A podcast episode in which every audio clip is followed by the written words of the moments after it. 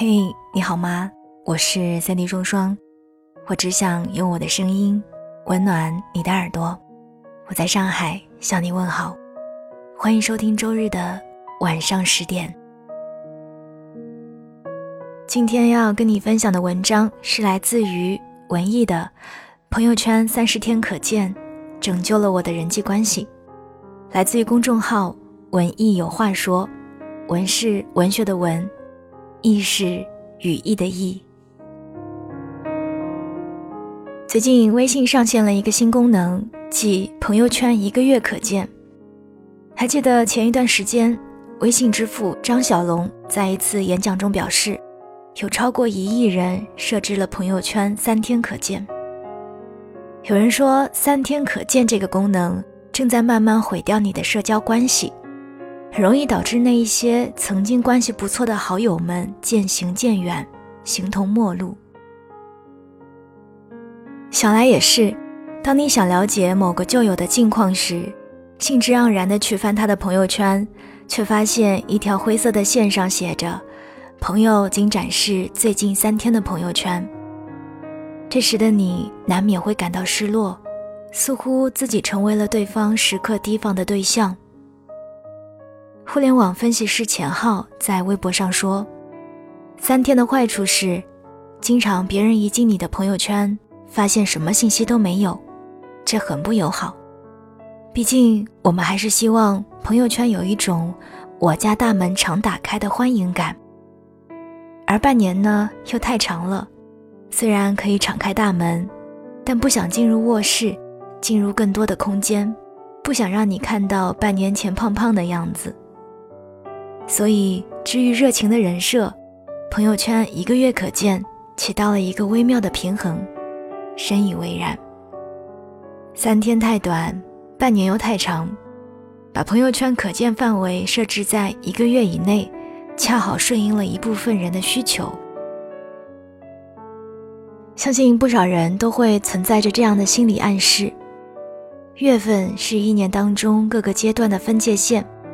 随着一个月份的结束，也预示着过去的日子已然翻篇，生活也即将步入到一个崭新的阶段。现代人的生活节奏异常飞快，三十天往往能改变很多事情。三十天前想买的东西，三十天后再也提不起兴趣了；三十天前定下的目标，三十天后可能因为某种原因而搁浅放弃。三十天前曾为了某件事情而患得患失，三十天后或许早已变得云淡风轻。人的心境和审美总是在不断变化之中，而我们都早已不是三十天前的那个自己了。有句话说得好，去年再好看的衣服，已经配不上今年的我了。同样的。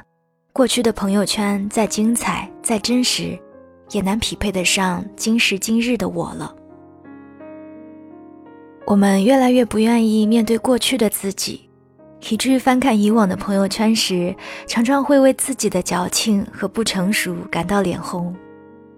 所以，我们需要通过朋友圈的部分展示功能，将过去的自己隔绝在另一个空间里，不让它暴露在世人的眼皮底下。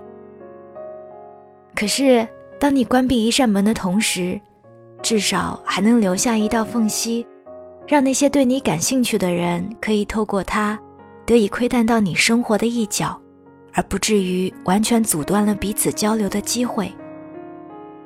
或许，这就是朋友圈一个月可见这个功能与我们而言最大的意义。曾经听过这么一则寓言故事。两只刺猬由于寒冷而紧紧地相拥在一起，可因为各自身上都长着刺，把对方刺得生疼，于是他们隔开了一段距离。没过多久，他们又因为冷得实在受不了，不得已又重新凑到一块儿。几经磨合之下，两只刺猬终于找到了一个最合适的距离，既能互相获得对方的温暖。而又不至于被对方的刺所扎伤。这一刺猬法则同样也适用于人际交往中的心理距离。你向别人掏心掏肺，恨不得把一切都献给对方，对方反而会仗着彼此关系熟稔，不自觉地做出一些伤害你的举动来。你若处处冷脸相待，寒了别人的心，对方可能从此再也不会选择跟你来往。人和人之间的关系确实很微妙，走得太近难免滋生矛盾，而隔得太远又容易失去对方。俄罗斯作家邦达列夫曾说：“人类一切痛苦的根源，都源于缺乏边界感。无论任何一种关系。”都应该让其保持在一个可控的范围之内，不过分亲密，也不特意疏远，这样的相处状态才能舒适长久。不必把你的心声袒露给所有人，与他人始终保持着适度的距离，反而会让对方对你更有了解的欲望和冲动。把控好人际交往中的边界感。你才会收获到更多的自由和尊重。路遥在《平凡的世界》中说：“社会在变化，生活在变化，人在变化，没有什么是一成不变的，包括人的关系。当你在三十天以内没有跟一个人发生过互动与交流，那么你们往后再次联系的几率也必然会大大降低。”朋友圈最大的作用，就是能够让那一些在生活中见面甚少的朋友，还可以借助点赞和评论来维系关系。当彼此再一次碰面时，也不至于显得过于陌生。这就是为什么我要劝你把朋友圈显示近三天动态，改成显示近一个月动态的原因。在这三十天的时间里。好友们依然可以在朋友圈与你产生互动，幸好还来得及参与到你的生活中去，而你们之间的关系或许也能通过这三十天的缓冲期有了新的起色。人与人之间永远都是相互的，你若真心对我，我必将以诚相待；你若对我遮遮掩掩，我也很难对你敞开胸怀。记得，不要让那一条冷冰冰的三天可见的灰线，成为你们之间关系的阻碍。趁现在，打开你的朋友圈权限吧，至少让那一些惦念你的人，还能在你的生活当中多停住一会儿，而不是带着遗憾默默的走开。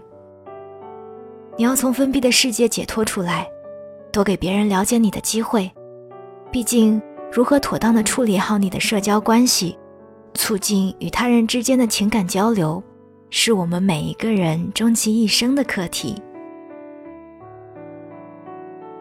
正如汪涵所说的：“妥善管理一下自己的朋友圈，让它成为我们真正意义上的朋友交流的好地方。”与君共勉。我是三 D 双双，想要收听我的更多节目，欢迎在喜马拉雅找到我，可以订阅我的原创专辑《双份的阳光》。晚安，亲爱的你。